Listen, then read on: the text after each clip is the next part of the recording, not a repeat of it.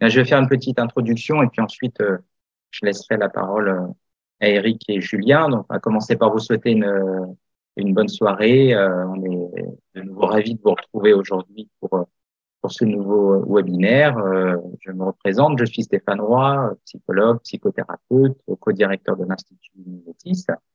Voilà, une nouvelle fois, on tient particulièrement à vous remercier de votre fidélité, euh, de vos mots d'encouragement hein, concernant ces webinaires et euh, leur poursuite.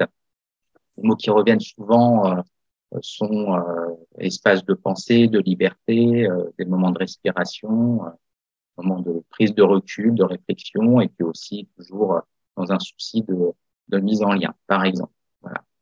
Donc ce webinaire ce soir euh, s'inscrit euh, à, la fois bien sûr en lien avec les formations dispensées euh, à l'Institut Métis, l'hypnose, les thérapies narratives, la thérapie du lien et des mondes relationnels, mais également aussi en lien avec notre congrès qui, est et qui va être un moment fort de, de l'Institut à ce propos, je vous rappelle que le congrès, notre congrès aura lieu du 31 mai au 3 juin 2023. Alors, comme cette année, le prochain congrès se déroulera au Palais des Congrès de la Baule. Et donc, il aura pour thème s'accorder, co-créer, transmettre le lien au cœur de la thérapie. Vous pourrez retrouver le programme hein, qui est en cours de finalisation sur le site. Il y a déjà un certain nombre d'informations, mais vous pourrez très prochainement retrouver le programme sur le site internet de l'Institut à la rubrique euh, Congrès. Voilà, donc euh, maintenant venons-en euh, à notre sujet du jour. et puis je vous propose d'accueillir donc nos, deux orateurs qui vont intervenir ce soir sur le thème se décentrer du discours dominant pour qu'émerge une pensée singulière. Donc c'est avec plaisir que nous accueillons ce soir euh, le docteur Julien Belbez. Euh, je représente Julien est psychiatre, pédopsychiatre, psychothérapeute, euh, enseignant, formateur aux thérapies narratives. Il est rédacteur en chef aussi de la revue Hypnose et thérapie brève.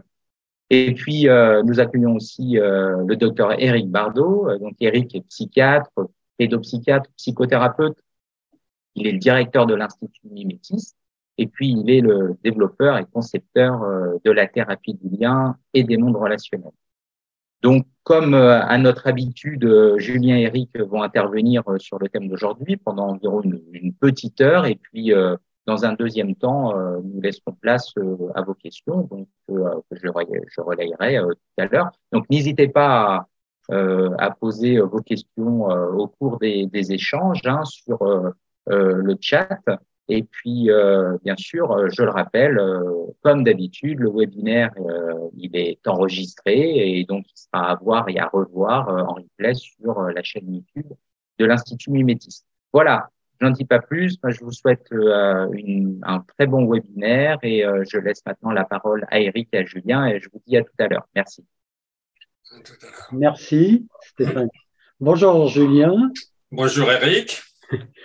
Euh, ce thème, se décentrer du discours dominant pour qu'émerge une pensée singulière, est un thème euh, qui nous tient à cœur dans la mesure où, comme nous partageons euh, ensemble la formation en approche narrative et que on ne peut pas occulter que se décentrer du discours dominant évoque à la fois le constructionnisme social et et bien sûr euh, l'approche narrative comme la télémère, comme la thérapie du lien mondes relationnels.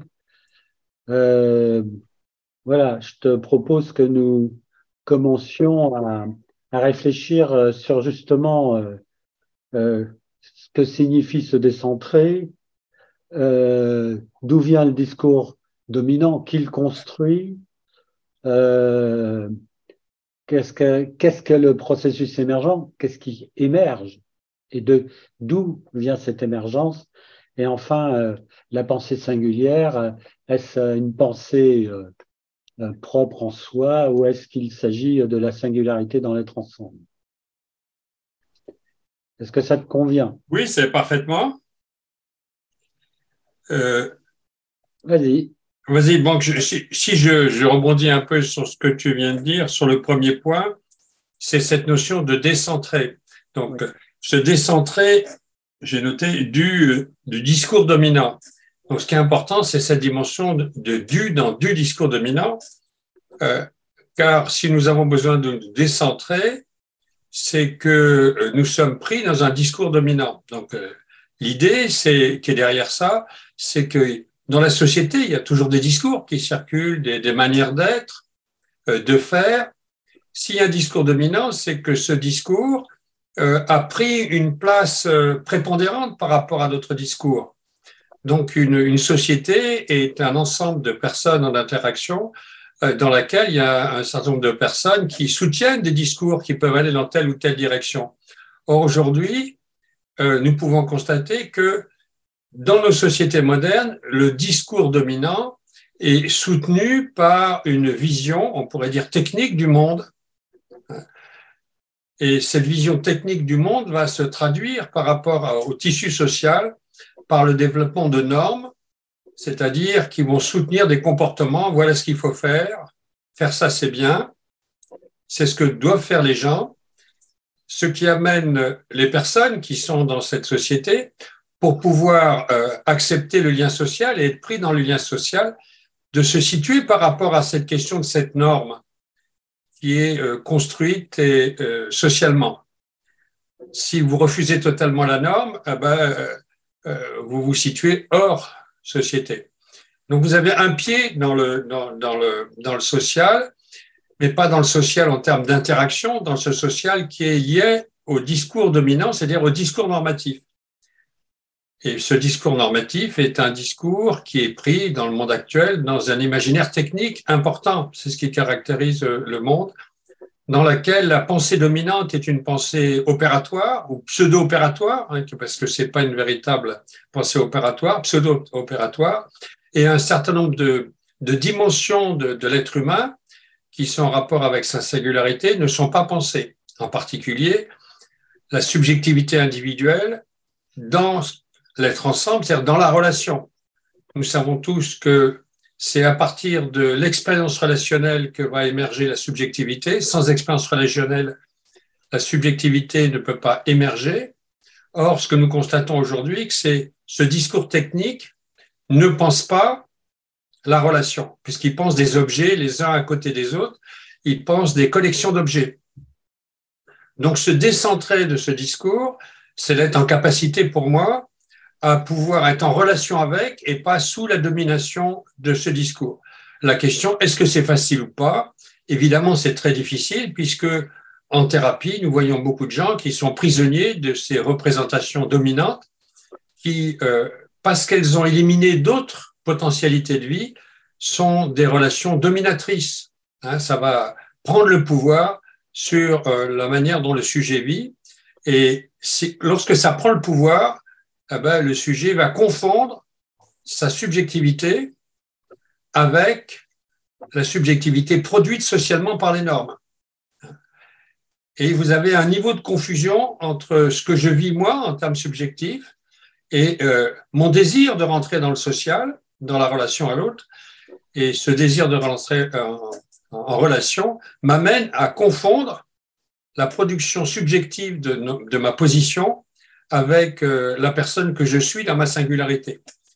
Évidemment, lorsque je vais rentrer dans le système normatif, la subjectivité est une subjectivité qui n'aura rien de, singulière au sens où tu parlais tout à l'heure, c'est-à-dire d'avoir une singularité qui va s'exprimer dans un être ensemble dans lequel la relation est en place.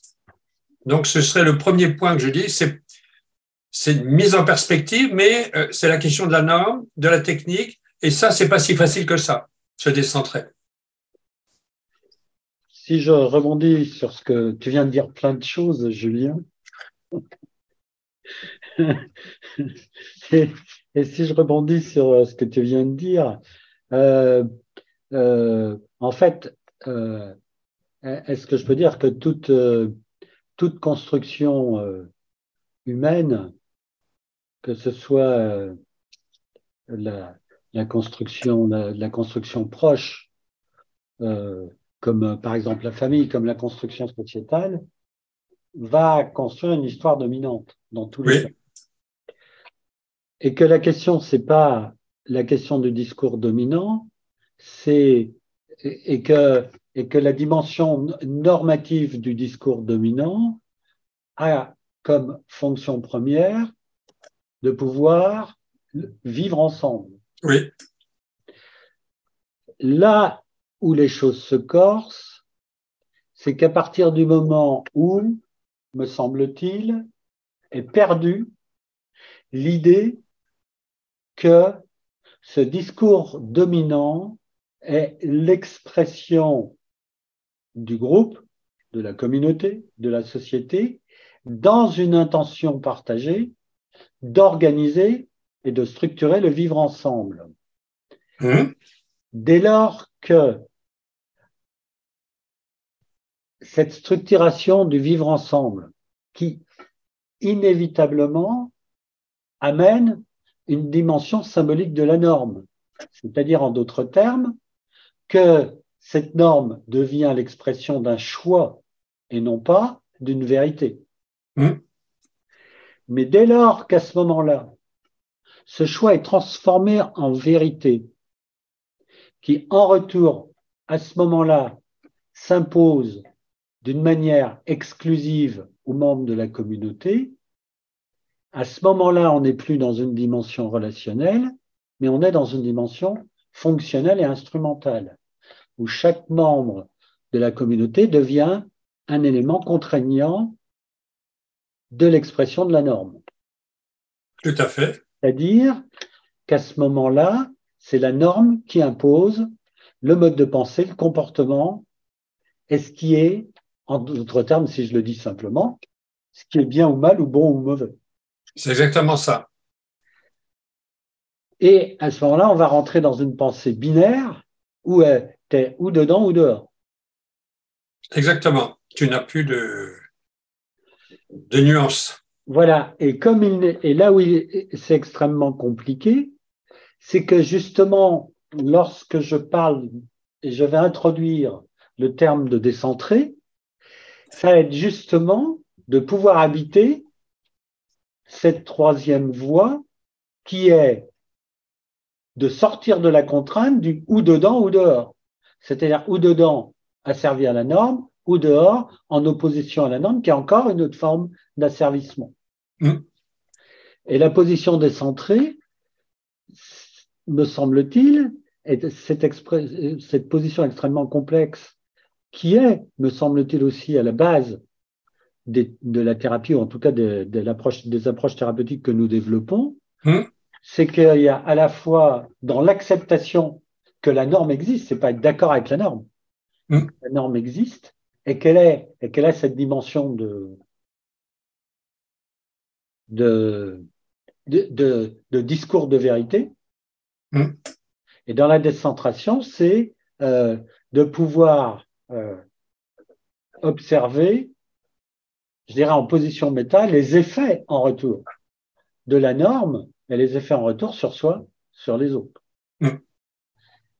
Et que à ce moment-là, va être, se questionner de, en retour, quels effets a ce discours dominant, cette pensée dominante, sur ma propre existence en tant qu'être singulier et à la fois dans ma relation à, moi en tant que personne singulière, mais évidemment en interaction avec les autres.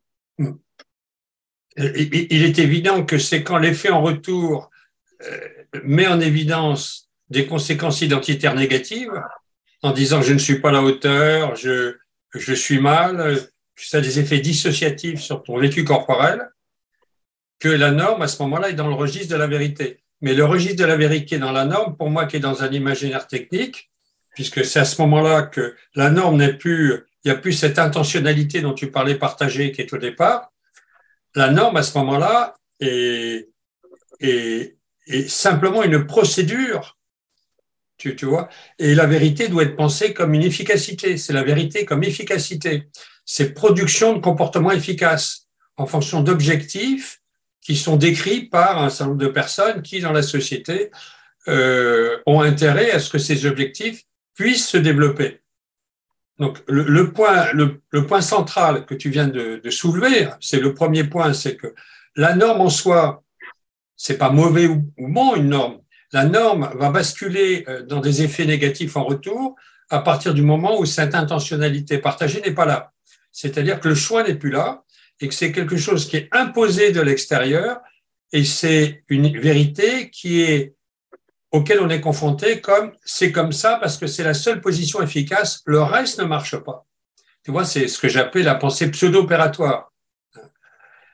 Ça, c'est ce, ce monde-là, on pourrait dire c'est le monde dans lequel un certain nombre de technocrates ou d'idéologies technocratiques est au pouvoir, c'est-à-dire un monde technique et aussi un monde qui ne pense pas la relation humaine. Si elle ne pense pas la relation humaine, c'est-à-dire qu'elle ne pense pas l'intentionnalité, elle ne pense pas le monde des valeurs, elle ne pense pas la dimension affective, mais ce qu'elle pense, c'est des comportements, des déroulés de comportements qui sont considérés comme plus efficaces que d'autres pour pouvoir vivre en société. Il est évident que les gens qui produisent ce type de, normes c'est-à-dire qu'ils vont être amenés à éliminer hein, les gens qui sont en dehors, sont des gens qui euh, ont des bonnes intentions, mais ils vont s'appuyer sur des experts.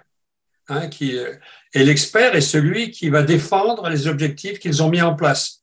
Alors la difficulté de la question de la norme, c'est justement euh, notre degré de liberté par rapport à la norme. Ce que tu appelais le choix, hein, notre relation à la norme, c'est-à-dire de réintroduire euh, une dimension de choix par rapport à la norme. Mais si nous voulons réintroduire cette notion de choix par rapport à la norme, il est nécessaire de réintroduire la capacité du sujet euh, d'être un, être de valeur, c'est-à-dire quelqu'un pour qui la notion de liberté a, du sens, un, un, être pour qui la manière dont l'autre va agir va l'affecter, va pouvoir enrichir sa vie, il va pouvoir collaborer et coopérer avec l'autre. Et euh, ces choses-là, ce sont des choses qui vont amener de l'émergence et de l'imprévu. Or, l'émergence et l'imprévu, c'est ce qui fait peur aux gens qui utilisent des tentatives de solution au niveau social en termes de contrôle. Parce que le contrôle social prend la forme normative. Il va prendre une forme normative pour être sûr que les gens vont être amenés à avoir tel ou tel comportement qui est, qui est décrit et pensé comme un bien. Hein, c'est pas parce que les gens pensent sincèrement que c'est une bonne chose de faire comme ça. Mais au fur et à mesure de ce type de registre de relation à la norme, les personnes vont perdre leur capacité de s'interroger, ils vont réfléchir de moins en moins, ils vont devenir de plus en plus perméables à cette vision de la norme, et à un moment donné, ils ne savent pas pourquoi, ils vont surtout ressentir dans leur corps des sensations de dissociation tu vois, d'être mal à l'aise dans leur corps, difficulté à accueillir leur ressenti sensoriel. Ils vont commencer à être pas bien, ruminer, etc. et euh, avoir des conséquences identitaires négatives. Sans comprendre d'où ça vient. Hein, puisque au départ, la norme est perçue de manière positive. Hein, et il y a une confusion à ce niveau-là entre la norme et la loi. Hein, la loi qui, théoriquement, amène les sujets à je suis d'accord ou pas d'accord. Hein, ça s'adresse à, la liberté du sujet. C'est pour ça que la personne n'est pas punie de la même manière quand euh, l'acte a été euh, volontaire, intentionnel ou pas. La norme, la question de l'intentionnalité ne se pose pas. C'est simplement un comportement. Hein, et l'intentionnalité est décrite simplement par euh, la production, l'efficacité. Ce qui remplace l'intentionnalité, c'est cette notion d'efficacité par rapport à des actions. Donc c'est pour moi, pour moi c'est ça le, point important. C'est comment on peut arriver à se décentrer de ça. Sur quoi on peut s'appuyer pour. Alors évidemment, comme nous le montre Michel Foucault, partout il y a du pouvoir, il y a de la résistance. Donc évidemment, les normes ne peuvent pas être puissantes à 100%, puisqu'il va y avoir de la souffrance, puisqu'il va y avoir un certain nombre de gens qui vont se révolter contre, Mais ce qui est difficile, c'est que les gens qui vont souffrir et qui vont se révolter contre vont interpréter, la plupart du temps, leurs difficultés comme euh, étant incapables de s'adapter à la norme, hein, comme du côté du déficit, hein, et non pas du côté de rendre hommage à d'autres histoires. C'est-à-dire du côté du déficit ou du côté de la pathologie mentale. Exactement. Voire organique. C'est ça. C'est exactement ça. Ou du côté de l'inadaptation, ou du côté donc de l'inadaptation et de la compétence. C'est ça. du côté euh, ou du côté du pathologique. Oui, de la folie. Ou de la pathologie organique. Organique aussi. Psychosomatique. Oui, psychosomatique, on est bien d'accord. Et effectivement, ça pose la question en retour de l'expression de la souffrance et de la révolte. Voilà. C'est-à-dire la, la, Oui, vas-y. Eh ben, je dirais, dans ce que j'entends et dans ce que je partage, c'est que c'est de laisser entendre que dans l'expression de cette souffrance et dans l'expression de cette révolte, il y a, il y a elle exprime aussi sur l'autre versant hein, euh, l'expression de la tentative de euh, d'exprimer que que la personne que je suis, euh, l'être que je suis au plus dans son authenticité et pas ok avec euh, avec la norme. C'est exactement ça. L'emprise de la norme sur ma vie. C'est pas avec la norme, c'est avec l'emprise de la norme sur ta vie. C'est-à-dire que c'est que la relation à la norme, tu n'es plus libre d'être dans la relation avec la norme, mais la norme s'impose à toi et tu dois euh, obéir, même si tu sens que la manière dont elle va se dérouler dans les contextes de vie où tu es n'est pas adaptée. Et, euh, c'est intéressant car quand je t'entends, euh, j'ai retrouvé il y a peu de temps, pourtant je l'avais lu à d'autres époques, mais c'est étrange comme à certains moments, ce que l'on peut lire, on le comprend intellectuellement et ça passe, et puis à d'autres moments, tout d'un coup, ploum, oui. Ça fait tilt. Et, euh, et, et, je ne peux pas m'empêcher d'amener euh, cette pensée euh, de Saint-Simon, hein, la pensée matérialiste de Saint-Simon, qui disait à l'époque, et peut-être que c'est bien là où on en est, qu'il faudrait renoncer à la gouvernance des hommes pour l'administration des choses. Sauf que et je me dis, est-ce que l'on n'est pas aujourd'hui dans cet excès de l'administration des choses en occultant que l'administration des choses, malheureusement, comme pensée dominante, est un mode de gouvernement, un, mode de gouvernance des hommes. Exactement. Or, l'administration des choses comme mode de gouvernement, de gouvernance, excusez-moi, des hommes, laisse entendre qu'à ce moment-là, il faut transformer l'être humain en un agent exécutant c'est-à-dire la gentiliser. Ou, euh, comme on dit euh, dans les sciences, euh, comment dirais-je moi, dans la technologie, en faire un, un système adaptatif autonome. Exactement ça. Or, le système adaptatif autonome à ce moment-là peut être parfaitement désaffectivé.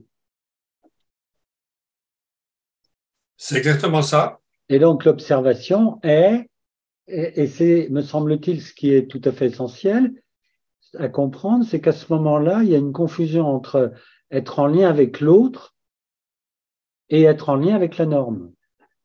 C'est-à-dire qu'à ce moment-là, c'est plus la dimension relationnelle à l'autre qui est au premier plan, et ce qui va émerger de cette dimension relationnelle, ça veut dire que les interactions et la relation vont être organisées par la norme.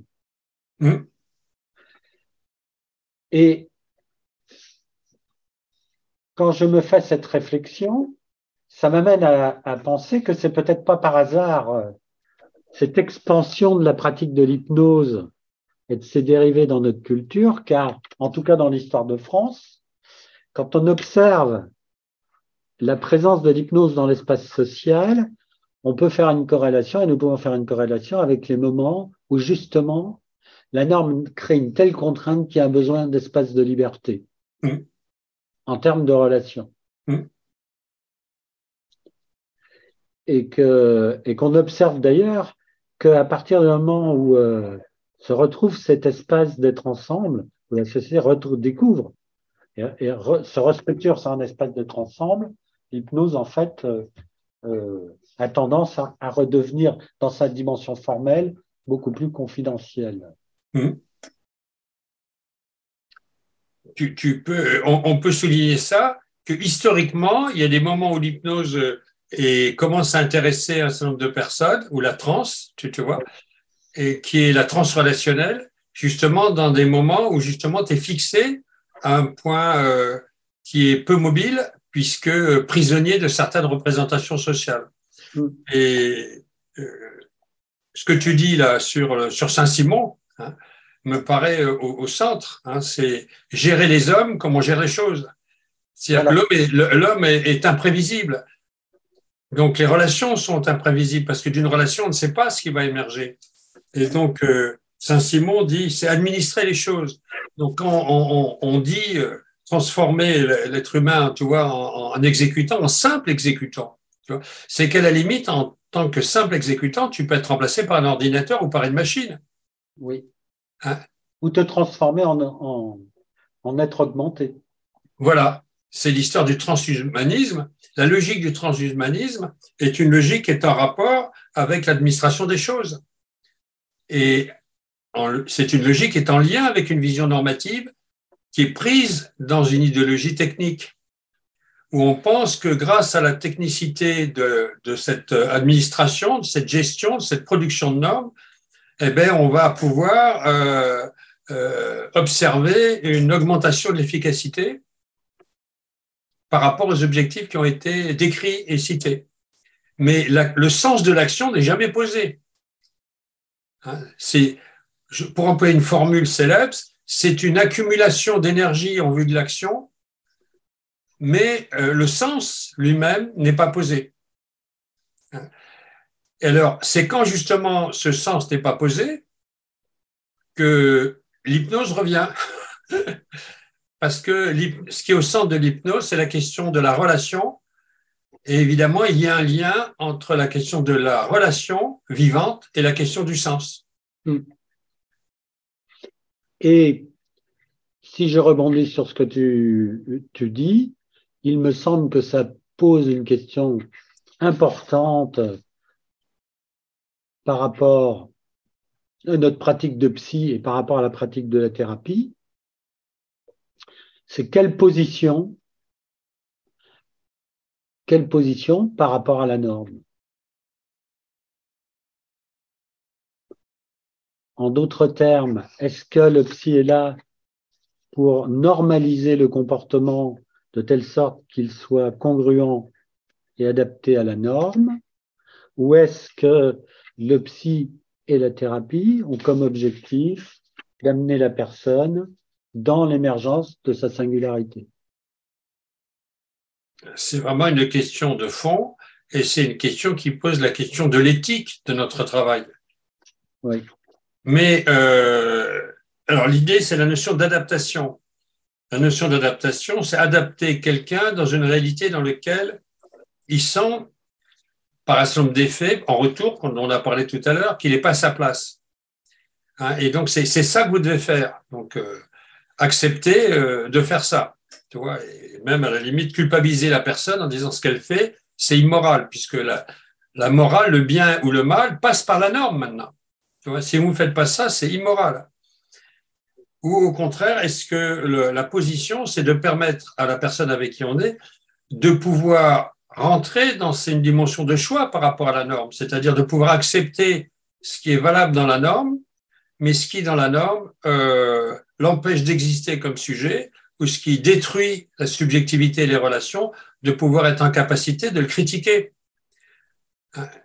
Et donc, évidemment, euh, ça nous amène à changer de position, à ne pas être un, support nous-mêmes de l'adaptation normative, mais ça ne veut pas dire par la même occasion que nous critiquons toute position normative. Ça veut dire que dans tel contexte, la position normative est une position qui empêche le sujet d'avoir accès à lui-même. Et donc, la position que nous avons, c'est une position décentrée. Hein. la position centrée, ce serait de dire, euh, la norme, euh, c'est là où c'est ça que vous devez ingérer. Parce que on verrait ce qui est bien pour l'autre. C'est en ce sens-là qu'on peut même avoir beaucoup de techniques de, thérapie qui sont des techniques de suggestion, cette, dans cette euh, norme et amener la personne à avoir envie de rentrer dans cette norme. Alors que c'est un espace dans lequel il vit une grande solitude.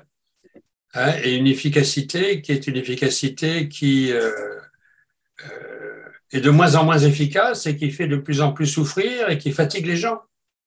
Donc ça, c'est le point important. C'est pour se décentrer du discours normatif, la position du thérapeute, c'est une position lui-même d'être décentré par rapport aux effets de la norme, de pouvoir reconnaître que la norme est là et qu'elle a aussi des intentions positives, mais en même temps que la norme telle qu'elle fonctionne, eh ben, peut avoir des effets extrêmement déstructurants pour les personnes.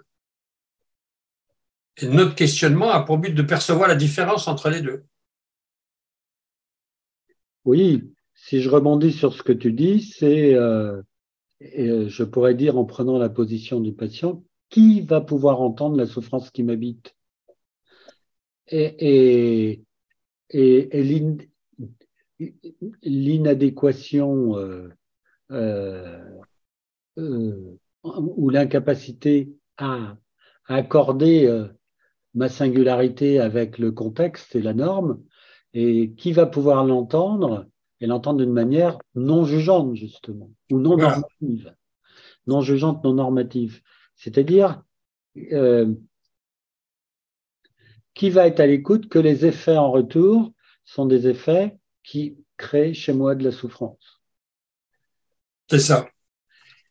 Et, et qu'il y a, en termes d'adéquation, d'ajustement, d'accordage, euh, qu'il y ait une dimension légitime dans cette souffrance. Qu'ici, cette dimension légitime n'est pas reconnue par l'autre, alors je deviens euh, un, fou, un malade, mmh. euh, un déviant, un anormal, un monstre, j'en passe. C'est exactement ça. C'est ce qui va nourrir en retour le sentiment euh, de seul au monde et le sentiment euh, euh, d'impuissance et le sentiment d'échec personnel. C'est exactement ce que tu décris. Hein. Tu mets un mot important sur la, la, question de la légitimité de la souffrance.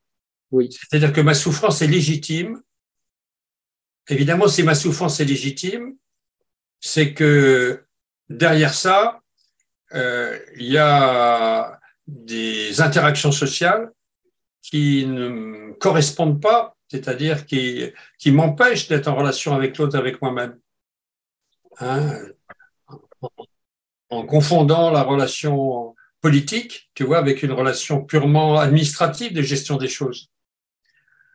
Donc ça, évidemment, ça va amener de la souffrance. Mais une fois que cette souffrance va être là, la reconnaissance de la légitimité de cette souffrance, hein, c'est-à-dire que cette souffrance a des intentions qui sont, on pourrait dire, euh, positives. Hein. Il y a quelque chose de vivant dans cette souffrance. Ça doit être accueilli et reconnu. Et non pas pensé comme un déficit. Un défaut de fonctionnement, la personne n'est pas assez forte. Il faudrait qu'elle fasse euh, euh, plus de stages d'affirmation de soi, etc., etc. Tout le développement humain qui a été développé par des techniques pour être en capacité d'être adapté. Mm. Cette dimension est centrale. Mm. Sinon, évidemment, euh, on tombe dans la, la, personne est vécue comme une personne déficitaire, ou si elle le fait exprès, comme quelqu'un de déviant, mm. ou si c'est plus fort qu'elle, comme une personne folle. Tu, tu, tu, vois? Et là, on est euh, dans une impasse, puisque la thérapie va avoir des effets contraires à ce qu'elle cherche. D'autant que, en tant qu'être humain, et encore en plus euh, en collectif, nous ne pouvons pas faire autrement que d'interpréter. Et que de surcroît, la tentative chez nous, c'est que ces interprétations, on les généralise et ça devienne des généralités. Mmh. Et que si ces généralités s'inscrivent dans un discours de vérité, à ce moment-là, ça devient une norme. Mmh. Or, on, nous oublions tout le temps que, euh, euh, que notre modèle, que notre mode d'interprétation euh, nécessite des grilles de lecture. Alors, il me semble que c'est oublier qu'une grille de lecture n'est qu'une grille de lecture et que à l'échelle du temps et à l'échelle de l'humanité, il y a eu une diversité de grilles de lecture pour pouvoir donner sens. Mmh.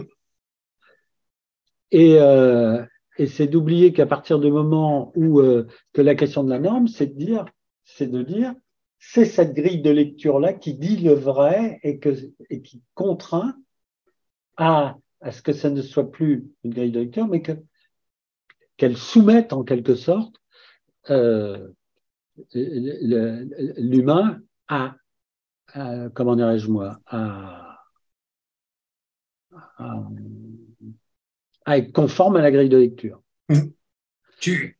Et en retour, ça a un élément important parce qu'à ce moment-là, ça organise la prévisibilité des comportements et l'imprévisibilité est exclue. Et plus la grille de lecture se rigidifie, moins elle devient plastique et moins elle est, elle est dans le registre de l'opératoire et moins du symbolique, et plus à ce moment-là, elle rigidifie et aseptise les comportements.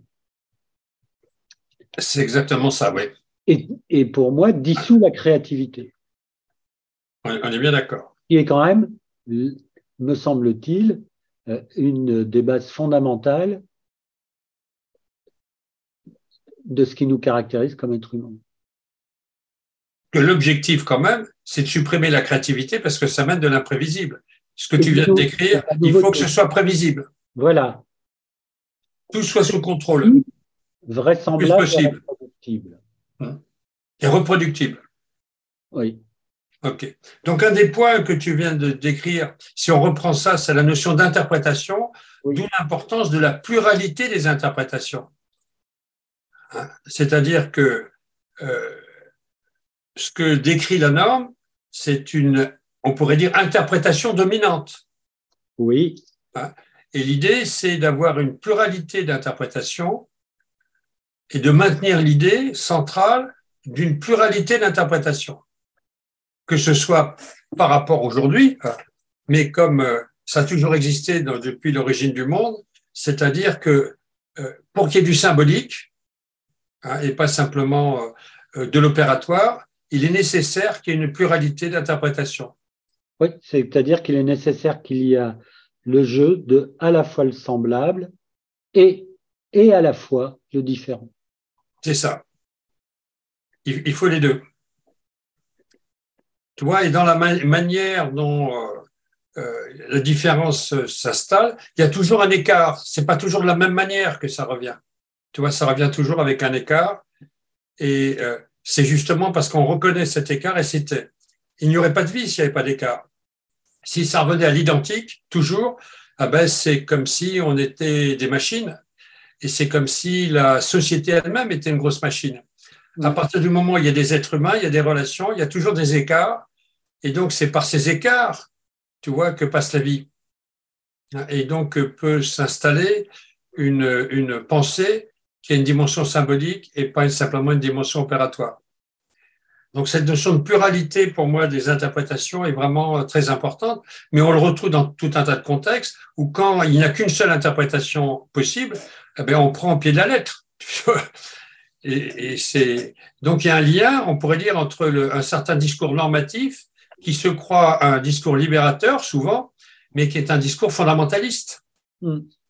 Dans la mesure où il n'accepte pas la pluralité, ou en tout cas il n'arrive pas à légitimer la pluralité des interprétations. Et, et qui fonctionne sur un, scénario, sur un système de double lien, si je fais référence à Betson, qui est soit libre et en même temps soumets-toi. Voilà.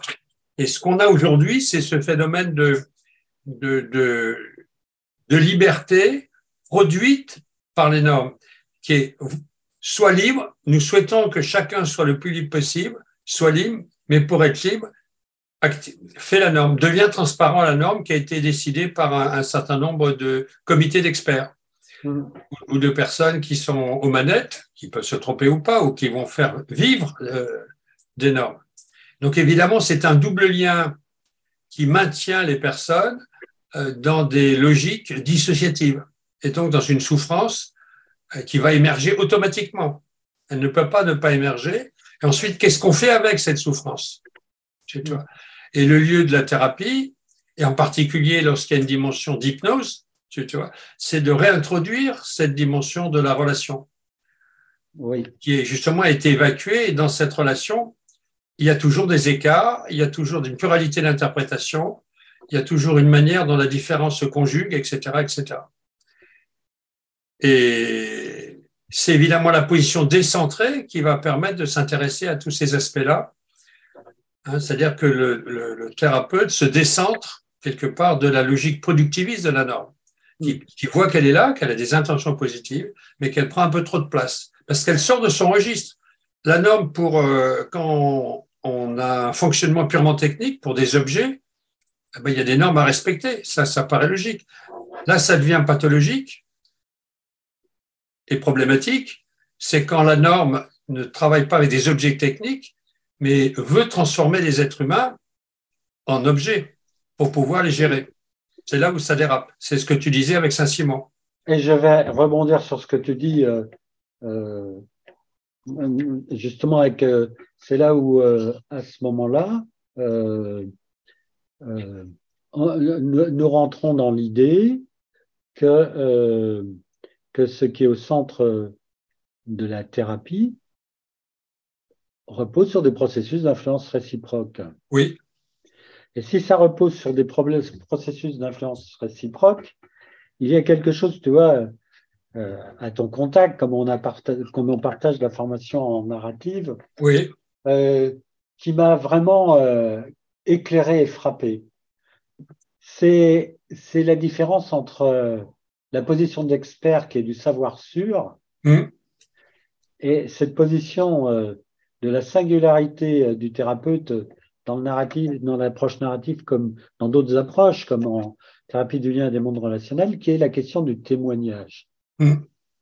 Et qu'en fait, euh, le témoignage à ce moment-là n'est possible qu'à partir du moment où on rentre dans l'observation de ce que le discours dominant la symptomatologie dominante telle qu'elle est exprimée, mmh. le discours dominant par le patient, l'observation de quels effets ça a chez soi.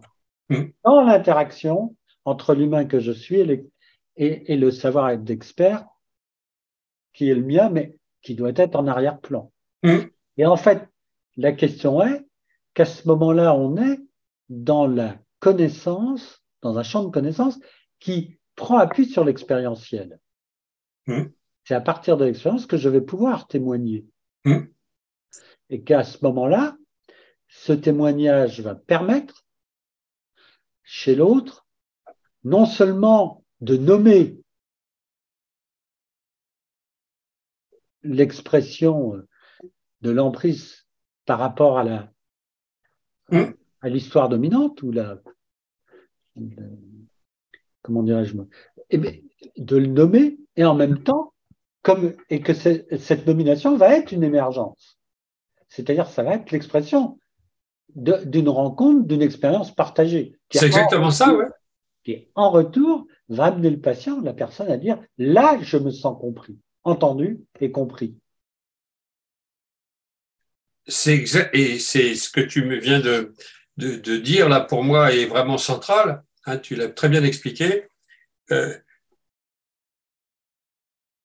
en narratif, tu vois, on parle de position décentrée. Jusqu'à maintenant, on a développé le côté décentré. Et là, tu as introduit le côté d'influence réciproque. Oui. Mais évidemment, cette influence réciproque, elle est en lien avec la vie affective. Oui. Ah, c'est parce que euh, nous-mêmes, on, on, peut se positionner et ressentir les effets de, de cette norme, tu, tu, vois, et faire avec et la mettre en représentation, et qu'on peut percevoir la, le sens tu vois, comme on disait, la légitimité de la souffrance de l'autre, parce qu'on est connecté aux effets de cette histoire, de, de, de ce monde normatif, que la personne va pouvoir se sentir en relation avec nous, à partir duquel il va émerger quelque chose. Et c'est à partir du moment où quelque chose va émerger de cette relation, dans la relation, que le sujet est en capacité non plus d'être dans la norme, d'être prisonnier de la norme, mais d'être en capacité de mettre la norme sous forme de représentation, d'être en relation avec. Mais ça, ça ne peut venir que si, comme tu parles de, cette influence réciproque est, pensée, et si on, on, voit le lien entre la vie affective et la notion d'influence, tu vois, en termes de pensée. On peut avoir une influence au sens d'activation des processus créatifs chez l'autre en termes de pensée, que dans la mesure, tu, tu vois, où euh, nous avons pu remettre en place cette dimension euh, du, entre guillemets, partage affectif. donc de la rencontre dont tu parlais tout à l'heure. Ça, c'est un truc pour moi qui est, absolument euh, euh, central, toi, dans l'approche narrative, mais je dirais aussi dans la TLMR, dans toutes les approches qui mettent au centre la capacité du sujet à retrouver sa créativité et se pouvoir se positionner comme sujet dans la relation. Mm. Si c'est pas le cas, tu, tu vois, si le, thérapeute se met dans la position du savoir sûr, tu, tu vois, et eh bien, à partir de ce moment-là, il est plus en relation avec l'autre et l'autre est enfermé dans le monde de la norme. Et la créativité ne pourra jamais se développer. Tu, tu, tu vois, la relation va pas s'installer, donc la créativité va pas s'installer, et donc le sujet ne sera dans l'incapacité de faire passer la perception de la norme dans le registre de la représentation mentale. Au contraire, ça va avoir des effets, on pourrait dire, sur le sujet direct, donc de clivage ou d'autres, voyez, selon les termes qu'on emploie, où la personne a des, des effets dissociatifs, elle est prise dans ces processus dissociatifs. Mm-hmm. Donc l'idée que, qui me paraît majeure, c'est de se dire que le rôle du thérapeute, c'est d'être dans cette position de témoignage et non pas de savoir sûr. Mm. Et s'il y a une dimension de témoignage, c'est que quelque part, on peut se mettre en relation avec le fait d'être touché par des mots qu'emploie l'autre et que l'autre va exprimer sa souffrance avec des mots, il faut que ça puisse nous toucher, comme la vie peut nous toucher à exprimer par l'autre. Et qui réhumanise l'expérience de souffrance au lieu de l'exclure. Exactement. Comme, ça réhumanise. Hein. Comme quelque chose d'anormal. Exactement. La souffrance fait partie de la vie. Hein. Et, et le paradoxe, c'est que souvent, dans ces logiques de, gestion de, en réduisant l'être humain à, à, l'administration des choses, l'objectif, c'est d'éliminer la souffrance. C'est des visions utopiques. Oui. Mais à la fin, il reste plus que ça. Tu, tu es coincé dedans. Parce que tu n'arrives pas à réhumaniser la souffrance, qui est une des modalités de la vie affective. Oui. Oui, oui. Ben oui. Euh, j'ai l'habitude de dire, et c'est bien, euh, ça m'amène plusieurs choses. Alors, ah ben vas-y, vas-y. je vais juste rebondir là. Oui, ça m'amène à la question de la dimension traumatogène de la, de la société que nous avons construite et que justement dans l'illusion euh, de, l'utopie euh, que ce monde pourrait avoir pourrait éradiquer le mal et voilà. la la violence.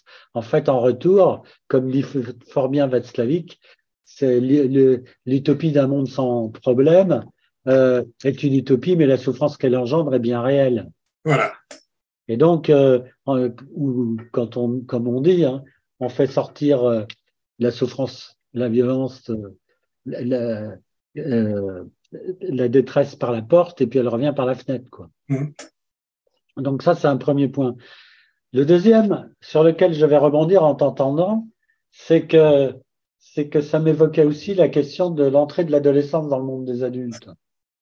Et que je me disais, comment l'adolescent peut-il exprimer sa singularité? Car un adolescent qui rentre dans le monde des adultes, en termes d'autonomisation, c'est-à-dire qu'il prend de son histoire passée ce qui lui convient et il laisse ce qui lui convient pas pour construire une nouvelle vie. Mmh. évidemment. Alors, qu'est-ce qui se passe si, enfant, adolescents, adultes, sont tous dans la même histoire normative, où à ce moment-là va être l'espace de construction d'un processus d'autonomisation? Et quand je dis ça, c'est parce qu'aujourd'hui, je suis sidéré dans ma pratique par le nombre d'enfants et d'adolescents, et surtout d'ados après ados, qui sont en, alors, on parlait de phobie scolaire aujourd'hui, je crois. Je, me dis, mais on est bien au-delà de ça. C'est-à-dire que c'est comme si la construction d'une identité singulière et, autre que la dimension normative dans laquelle tout le monde est pris de l'adulte, de l'adolescent et de l'enfant est tellement une dimension normative qu'il n'y a plus de futur alternatif possible. Et puis de qu'est-ce que je peux construire comme histoire alternative? Et à ce moment-là, ça veut dire que quoi? Ça veut dire que le retour est que ou le futur est bouché, ou le futur, euh, bah, euh, euh, il va être, il va être plus dramatique, plus sur souffrance que, je c'est le paradis que l'enfance devient, la petite enfance devient le paradis perdu et que je suis projeté dans un monde, dans un monde où il n'y a pas de futur. c'est nos futurs. Hein? Oui, c'est un monde avec nos futurs. Un monde avec nos futurs, oui. Ouais. Ou un futur programmé. Voilà, soit c'est un futur programmé, soit c'était en positif dans le cadre de l'utopie, mais qui ne va pas arriver. Et là, le futur programmé aujourd'hui, c'est plutôt un futur programmé en termes de, en termes d'imaginaire d'effondrement. Tout à fait. Plus tu contrôles, moins ça marche. Oui. avec le réchauffement climatique et autres. Tu, tu, tu vois, les, tous les, toutes les, les catastrophes un peu apocalyptiques. C'est ça qui est. Et donc, l'ado, l'idée, c'est que pour que le jeune puisse s'investir et construire son passage à la vie adulte, il faut que sa créativité puisse être là et reconnue par un tiers. Or, euh, si euh, le monde de la créativité est justement ce monde-là qui est exclu par la logique normative, quand, elle s'occupe de la relation entre les êtres humains, tu, tu, tu, tu, vois, et non pas de la relation avec les objets, à partir de ce moment-là, eh bien, cette euh, logique normative va étouffer l'enfant. Tu vois qu'il n'y a plus d'espace pour respirer. Et donc, il sera dans l'incapacité de créer, tu, tu vois, des, des, alternatives. Et si ça passe pas par la pensée, ça va passer par des passages à l'acte. Ils peuvent être le refus de l'école ou bien de l'agression de l'autre. Mais on voit bien qu'il y a un lien entre le passage à l'acte et le fait que la pensée, en tant que pensée créative, ne peut pas trouver sa place. Tu, le sens bien, ce truc-là. Ton observation me paraît très juste. Hein. Euh, on est au-delà de la phobie scolaire, dans plein de situations. Ben oui. Tu vois, c'est le refus d'un, c'est le refus d'un monde dans lequel euh, aucun futur n'est possible. Oui, le refus d'un monde dans lequel aucun, aucun futur n'est possible. Oui. Et donc, on se retourne, comme tu dis, le paradis de l'enfance. Tu, tu, tu, tu vois. Et donc, il y a des actes, tu vois, voilà. Donc, il faut aussi penser souvent le développement de la, la, des addictions à l'adolescence comme une tentative de régressive, tu vois.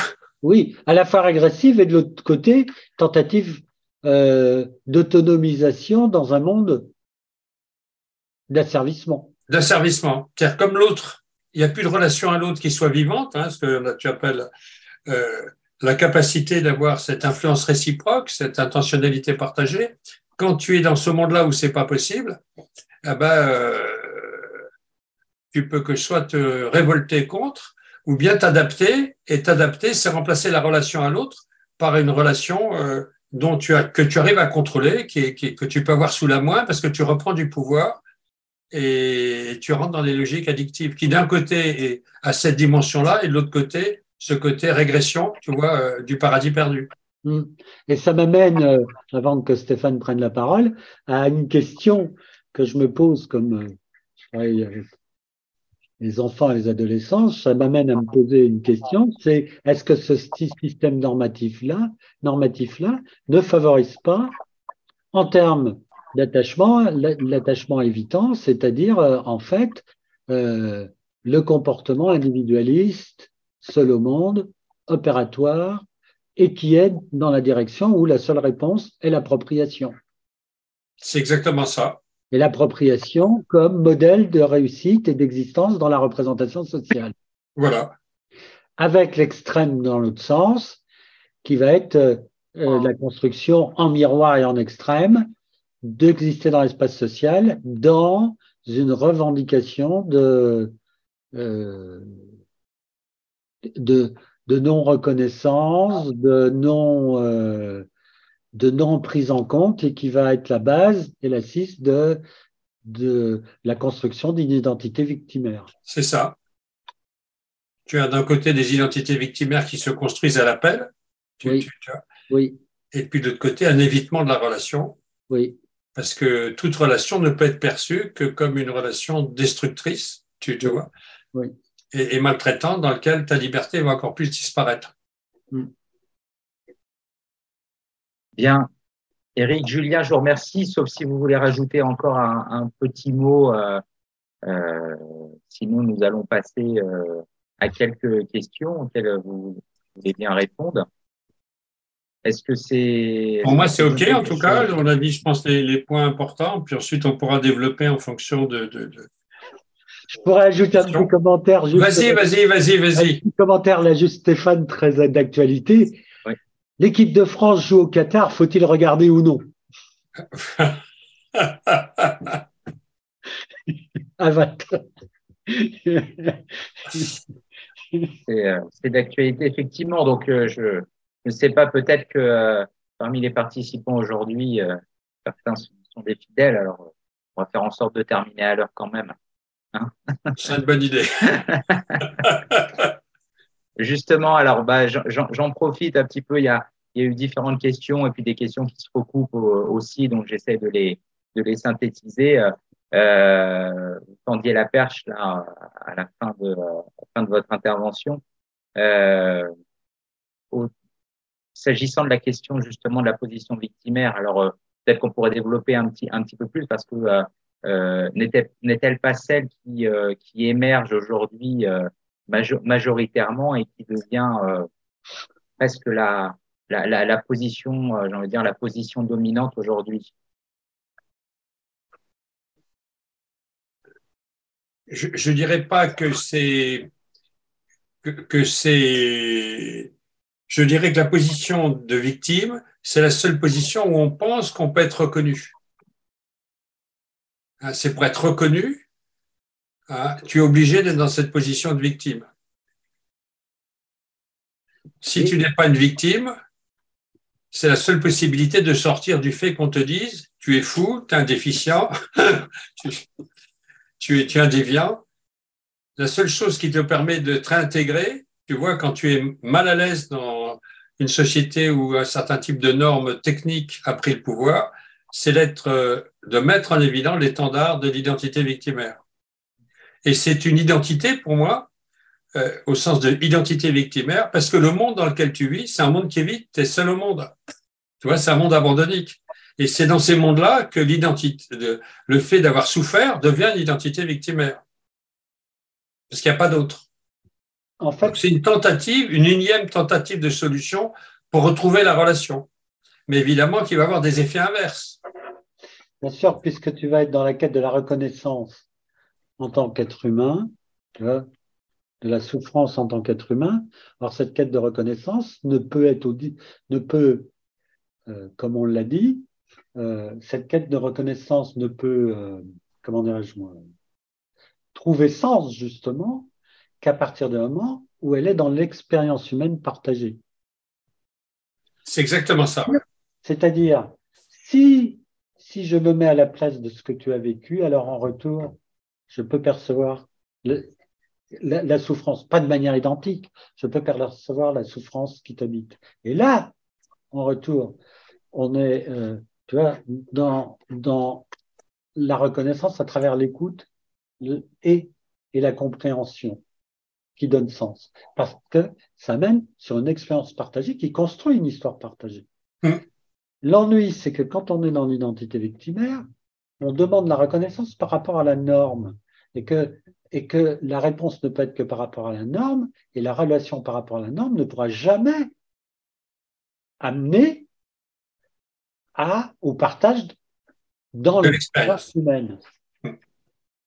C'est un peu comme c'est un peu comme le même scénario que quand les gens ils partent dans l'addiction, c'est-à-dire que c'est comme si avec l'addiction, par exemple le produit, en fait, ils cherchent à rejouer quelque chose qui est de la relation humaine, sauf que la relation produit n'amènera jamais la relation humaine. Pire, c'est-à-dire comme le dit fort justement Julien, c'est que dans l'après-coup, ça amène sur une expérience de seul monde et de vide. Ce qui fait que la quête ne peut être, on risque de rentrer dans une quête sans fin. C'est exactement ça, oui. À ce moment-là, l'identité victimaire devient une identité qui a servi et qui elle-même va fonctionner comme une norme. Est-ce qu'on peut dire, enfin, pardon, je vous coupe, c'est euh, intéressant, je pense que ça peut être utile pour euh, toutes les personnes, enfin, je pense aux thérapeutes en particulier, et personnes dans, dans, la relation d'aide euh, de, penser la position euh, identitaire euh, comme étant une, tentative échouée. Tentative de solution si on veut utiliser les termes de la thérapie, mmh. tentative échouée de, de, de, mise ou de remise en lien. Ça donne tout d'un coup un, un regard justement, un, un regard décentré oui. euh, sur la manière dont on peut accueillir quelqu'un qui se présenterait de manière identitaire, justement. Mmh. Plutôt que d'être dans le frontal ou dans l'opposition, voire dans le rejet. Mmh. C'est ça, oui. Ben, en fait, c'est de, c'est en fait de revenir à la source, c'est-à-dire quelles expériences de souffrance vous ont en retour amené à construire cette relation à la norme sociale?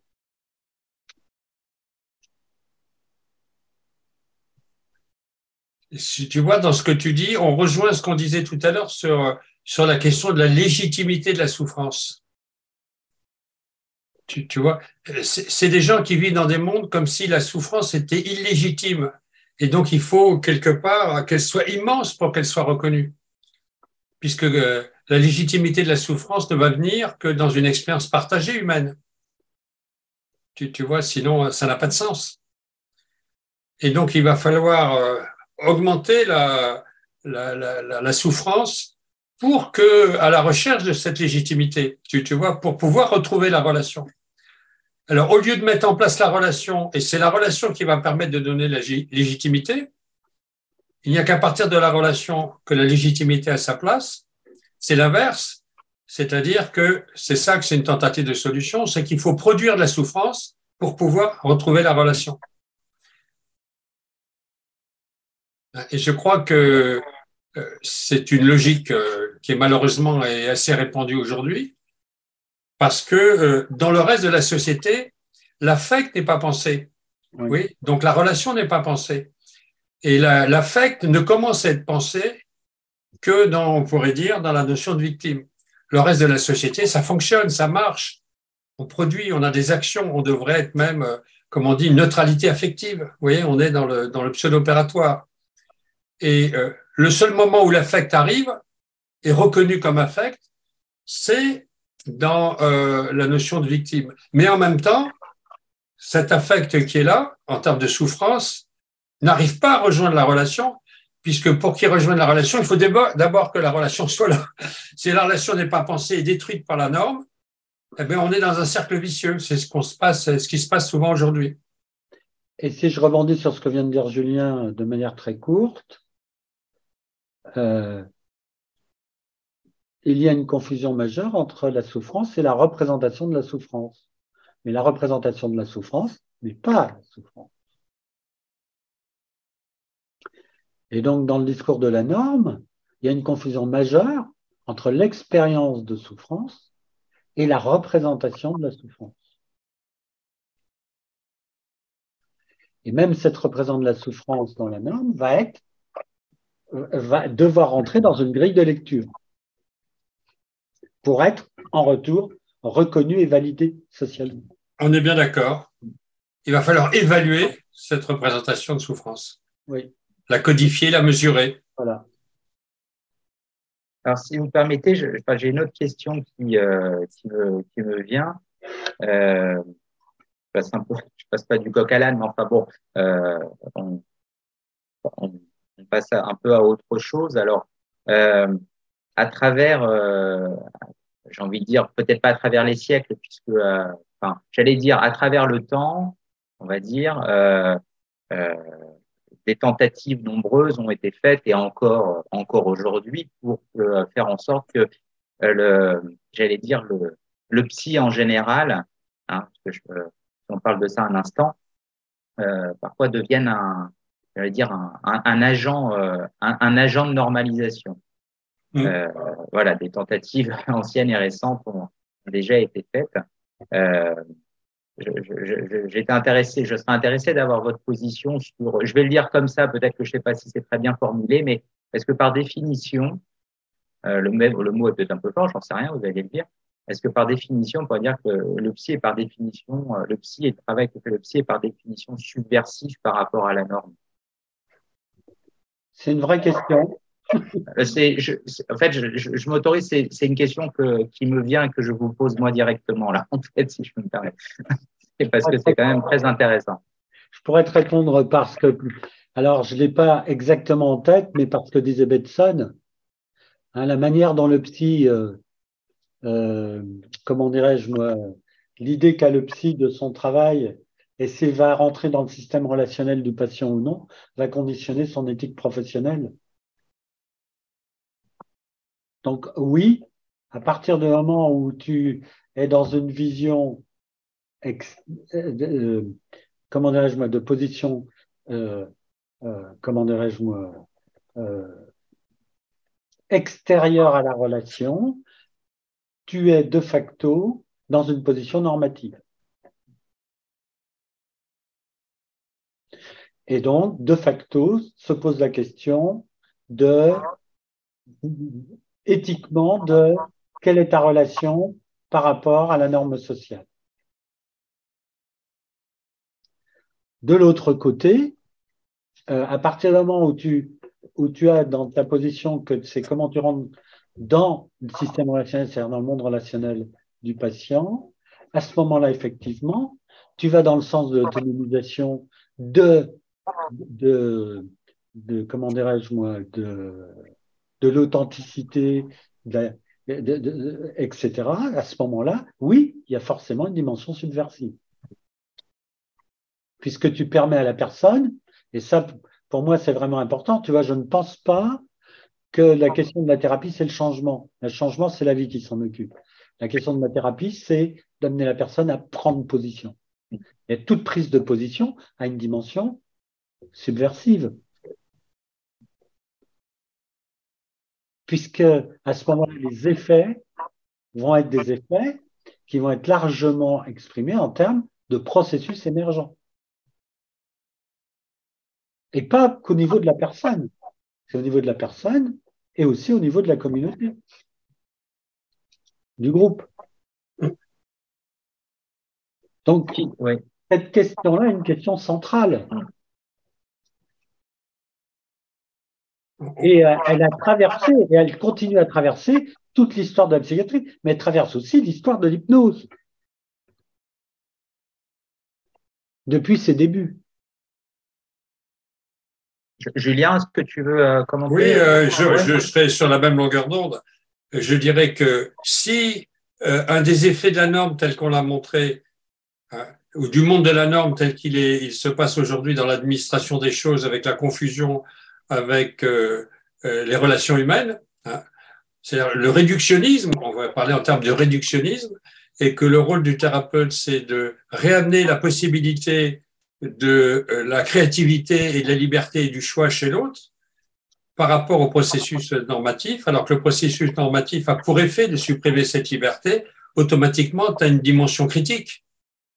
Tu ne peux pas ne pas avoir cette dimension critique parce que tu vas amener quelqu'un à se positionner ce que vient de dire Eric, hein, à prendre position sur les différents effets du processus normatif et de pouvoir se dire, ben, j'ai je suis en capacité de dire que ça me convient pas, par exemple, et de, le dire euh, de manière euh, que ça puisse être entendu hein, au sein de la thérapie et que c'est pas simplement je suis déficient ou je suis faux. Donc automatiquement, ça, en remettant en place cette notion de créativité individuelle, eh ben, ça développe une fonction critique par rapport à, la dimension réductive de la norme. C'est pas la norme en soi, c'est le fonctionnement réductif de la norme qui a, qui est devenu dominant dans notre culture technique. Tu, tu vois, qui est un peu euh, où l'expert a tout pris et la vie, euh, on pourrait dire euh, affective, sensible, tu, tu vois, et, et relationnelle n'est plus en place ou est pensée comme dangereuse potentiellement car pouvant amener l'émergence de comportements non prévisibles. Et je vais rebondir sur ce que tu viens de dire, Julien, parce que je crois que c'est aussi important d'ajouter quelque chose. C'est qu'à partir du moment où on est dans cette norme, dans ce modèle de norme, ce que l'on observe, c'est non seulement l'exclusion de, de, de, parce que c'est ça où la dimension de la norme, à partir du moment où elle est exclusivement euh, social, c'est qu'il y a une exclusion de la mort, mais il y a aussi une exclusion de la folie. Et qu'il ne reste plus qu'un mode de réponse, c'est la déviance. C'est-à-dire euh, le rejet social. Et donc, et donc euh, euh, il ne faut pas croire que dans ce que l'on est en train de dire, ça laisserait entendre que, par exemple, la, pathologie mentale, ça n'existe pas. Mais encore faut-il, pour qu'elle existe, que nous puissions, euh, elle exige la capacité à être en lien pour pouvoir la repérer. Parce que cette différence, c'est dans le jeu du semblable et du différent qu'on va pouvoir exprimer l'expression de la souffrance, l'expression de la pathologie. C'est, ça me paraît très juste. Et c'est quand ce jeu-là n'est plus, n'est plus possible hein, que les choses commencent à se corser. Donc cette dimension de, de subversion ou de critique, évidemment, est, présente. Mais elle passe justement par cette dimension qu'on a vue tout à l'heure, qui est la dimension décentrée, hein, et cette dimension euh, euh, d'influence réciproque, d'intention partagée. Oui. Et je vais expérience. Oui, et je vais rebondir sur Julien parce que ça, c'est la, la, question de la subversion n'est pas la question d'être contre. Comment? La, question de la subversion n'est pas d'être contre. La véritable subversion, c'est de témoigner qu'une autre alternative est possible. C'est ça. On n'est pas dans, on n'est pas contre. Si la subversion, ce serait d'amener la personne à être contre la norme ou contre toute norme, c'est pas ça. C'est une certaine modalité. C'est la relation que nous pouvons avoir avec certains types de normes. Parce que la norme, elle va prendre telle ou telle forme selon les contextes, selon les moments. Et à ce moment-là, être en capacité de prendre position par rapport aux effets de la norme.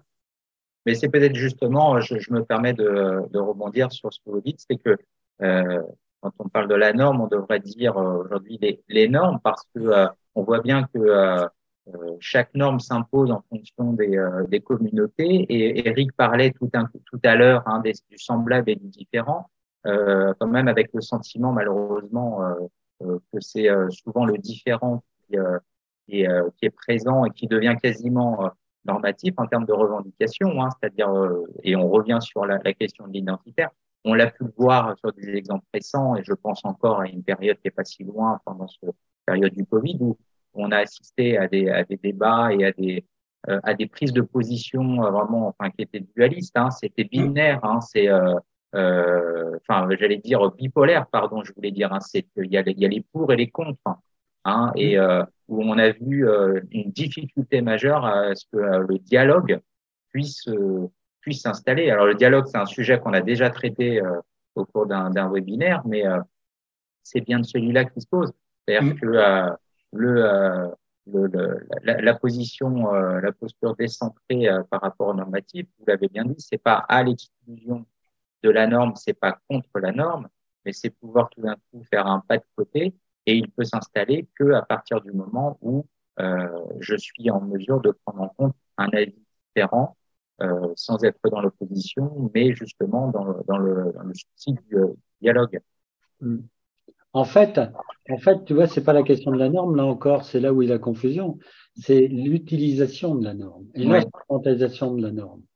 C'est-à-dire que c'est, c'est l'intention qui est en jeu, c'est pas la question de la norme. C'est l'intention avec laquelle la norme est utilisée.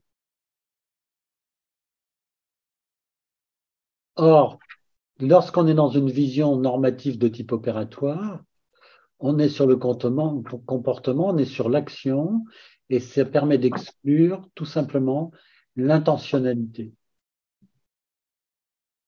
Donc, à partir du moment où l'intentionnalité est exclue, la question, de, la question du sens est exclue. La question de la responsabilité des effets de l'acte que je pose est exclue. Mm. Et donc, à ce moment-là, euh, euh, à ce moment-là, l'instrumentalisation de la norme devient une instrumentalisation de la norme en soi et qui peut être complètement rationalisée par un discours qui est extérieur à l'expérientiel.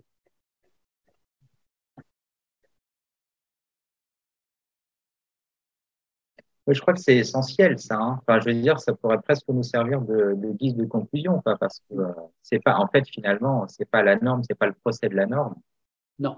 C'est l'utilisation et l'excès, enfin, et l'excès dans les dans l'excès de, de son instrumentalisation à des à des fins de et éventuellement à des fins de pouvoir. Mais c'est parti à partir du milieu du XVIIIe siècle. Euh, tu, tu, me dis si je me trompe, Julien. Mmh. L'idée de cette vision-là était dans cette idée de, de, de, d'un vivre ensemble qui amènerait la population au, euh, à, à, travers la, la, technologie et la consommation à, à, être dans un monde où, où régnerait le bonheur, le bonheur et le bien. Oui, oui, non, mais évidemment. Quand tu penses de Saint-Simon, tous ces gens-là, ils pensent arriver à construire des sociétés où les gens vont être heureux. Tu, tu vois, ils ont, ils, ont cette, ils ont cette vision. Mais euh, pour que les gens soient heureux, il faut les amener à faire quelque chose ou les amener à faire automatiquement le bien. Si tout le monde faisait le bien, ce serait. Donc c'est ça la question de la norme à ce moment-là. Donc c'est ce. Quand on parle d'utilisation de la norme, c'est l'utilisation de la norme dans un contexte qui est un imaginaire technique et qui réduit l'être humain à simplement quelqu'un qui a des comportements. Mais cette idée, c'est que si les comportements sont tous adaptés, un des effets, ça va être le bonheur. Parce que ça va être des comportements utilitaires pour chacun, tu, vois, qui va être défini, on va vérifier, on va mesurer, on va contrôler. Mais malheureusement, ce sont des comportements dans lesquels il n'y a plus aucune spontanéité. Mais si tu enlèves la spontanéité de la relation, tu, vois, ta relation, euh, elle perd, euh, elle perd la vie. Hein, puisque ce qui fait qu'une relation est vivante, c'est que tu peux avoir des manières spontanées d'interagir et d'ouvrir de, nouvelles possibilités. C'est la question de la disparition de la spontanéité. Et si la spontanéité disparaît, ça crée rien de nouveau. Voilà. Il n'y a pas de nouveauté. Et s'il n'y a pas de nouveauté, ça s'assèche et il n'y a plus de vie. Donc, messieurs, nous allons devoir euh, bientôt nous, euh, nous arrêter là, enfin dans, dans, quelques, dans quelques minutes. On arrive euh, à la fin de notre webinaire d'aujourd'hui. encore un, grand merci au nom de, au nom de tous. Alors, pour terminer, peut-être qu'il y a peut-être un, petit mot de conclusion ou quelque chose que, vous souhaitez dire pour, pour finir. Et puis, je, terminerai en donnant une petite information pour le prochain webinaire.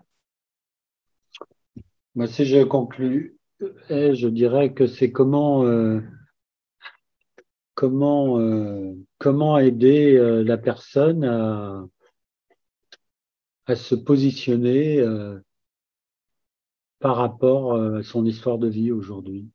Et de plus en plus de gens viennent nous voir où la symptomatologie pose la question du sens de la vie, comme l'avait décrit fort justement Victor Frankl dans la logothérapie. Mm. Quelle position je prends?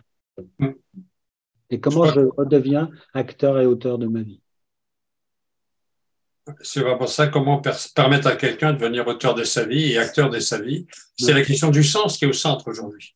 Oui. Et puis la question de, comme tu disais, du changer d'action, etc. Ça, c'est c'est pas ça le, le, ce qui est au centre hein, des, des, du travail thérapeutique, c'est de pouvoir amener quelqu'un à redevenir auteur de sa vie, à redonner du sens à sa vie dans un monde où la question du sens n'est pas pensée, puisque la, la, la, la spontanéité, la relation, l'affect, tout ça ne sont pas en place, sont considérés comme dangereux, hein, des phénomènes de bruit, tu vois.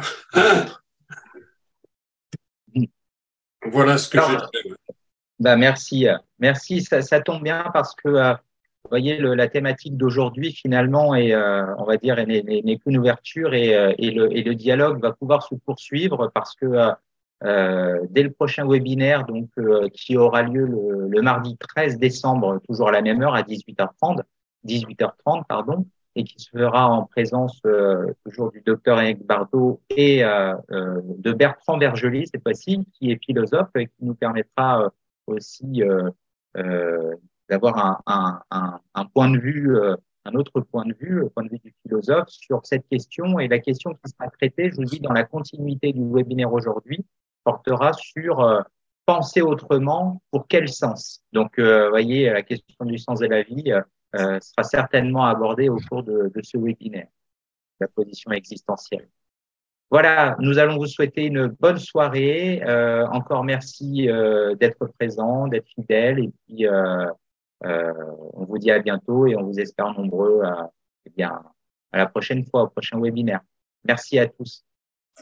Au revoir et merci Julien pour ce bel échange. Et merci Eric aussi pour ce bel échange. et Bertrand Vergely pour la prochaine fois, c'est vraiment intéressant. Oui. Mm-hmm. C'est vraiment quelqu'un qui a quelque chose à dire. Bonne soirée. Bonne soirée. Merci. Et à bientôt. Hein. À bientôt.